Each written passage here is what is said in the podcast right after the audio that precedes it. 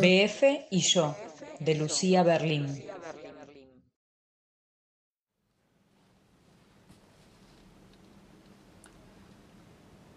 Me gustó de entrada, nada más hablando con él por teléfono. Voz áspera, pausada, en la que se adivinaba una sonrisa y sexo. Ya saben a qué me refiero. Ahora, ¿cómo es que nos hacemos una idea de la gente solo por su voz?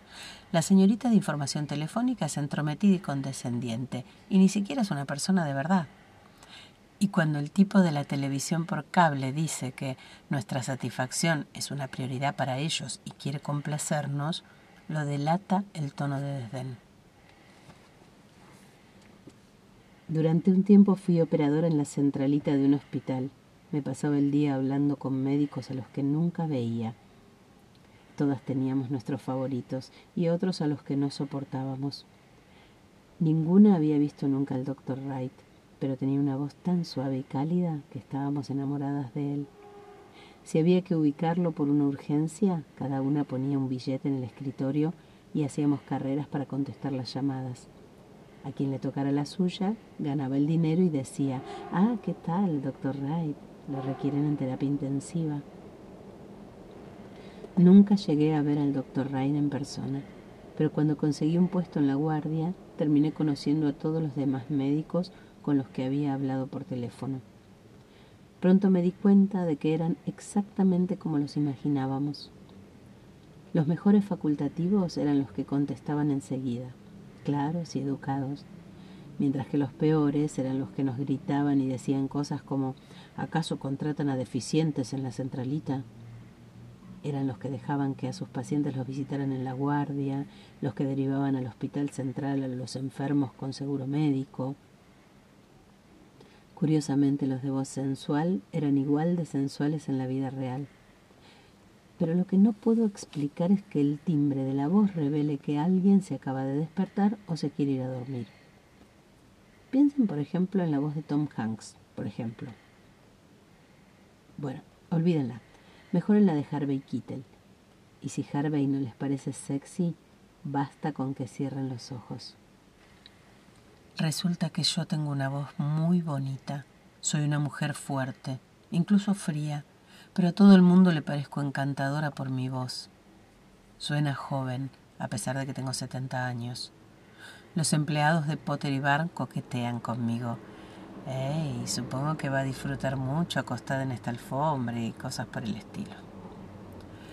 Hace días que intento encontrar a alguien que me cambie las baldosas del baño. La gente que se anuncia en el diario para hacer tareas esporádicas, pintar y demás, en realidad no quiere trabajar.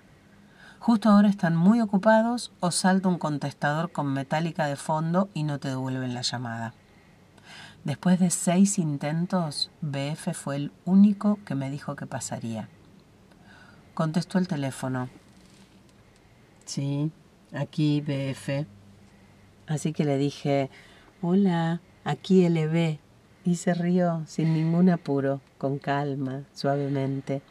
Le expliqué que necesitaba embaldosar un suelo y me dijo que era mi hombre. Podía venir cuando quisiera. Imaginé a un veinteañero despabilado, guapo, con tatuajes y pelo erizado, parado, una camioneta descubierta y un perro. No se presentó el día que acordamos, pero llamó a la mañana siguiente.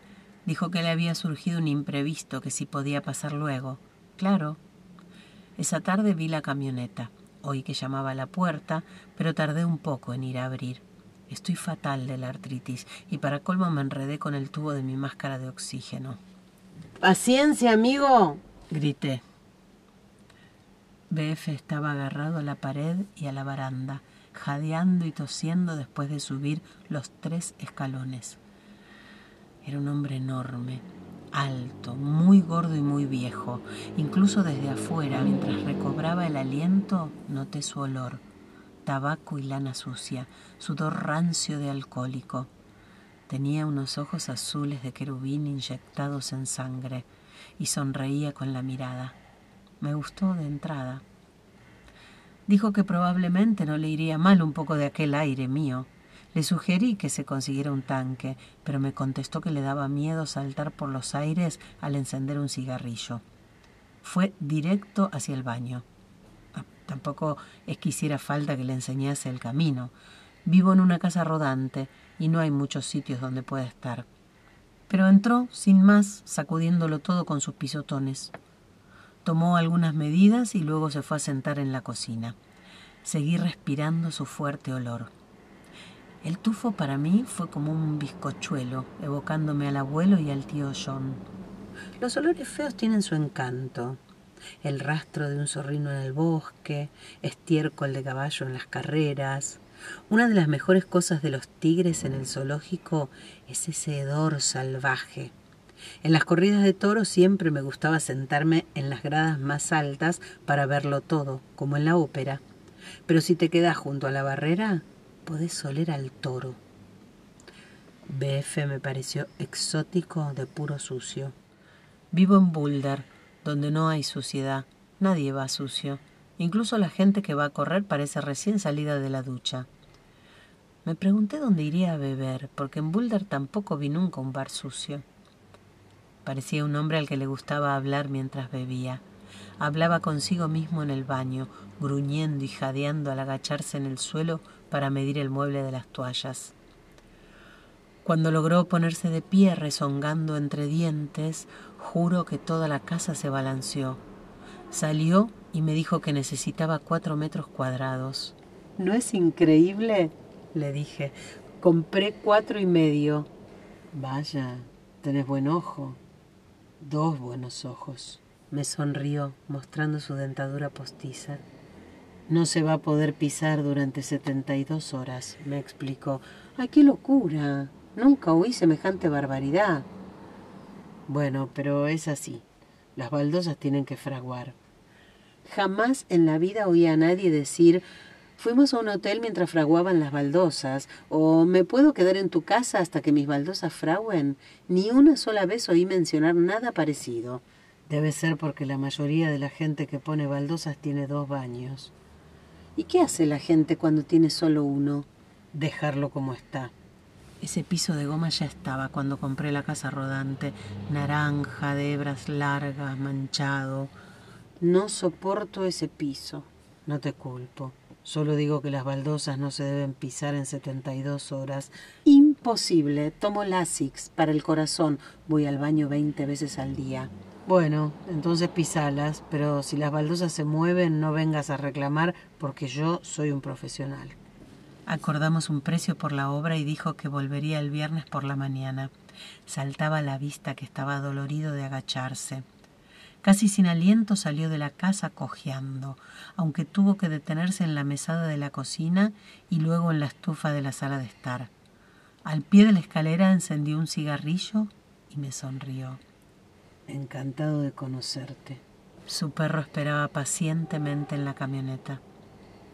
El viernes no se presentó.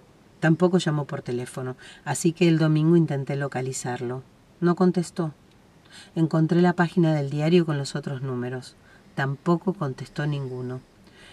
Imaginé una taberna del oeste llena de embaldosadores, todos con botellas o cartas o vasos en la mano, dormidos con la cabeza recostada en la mesa.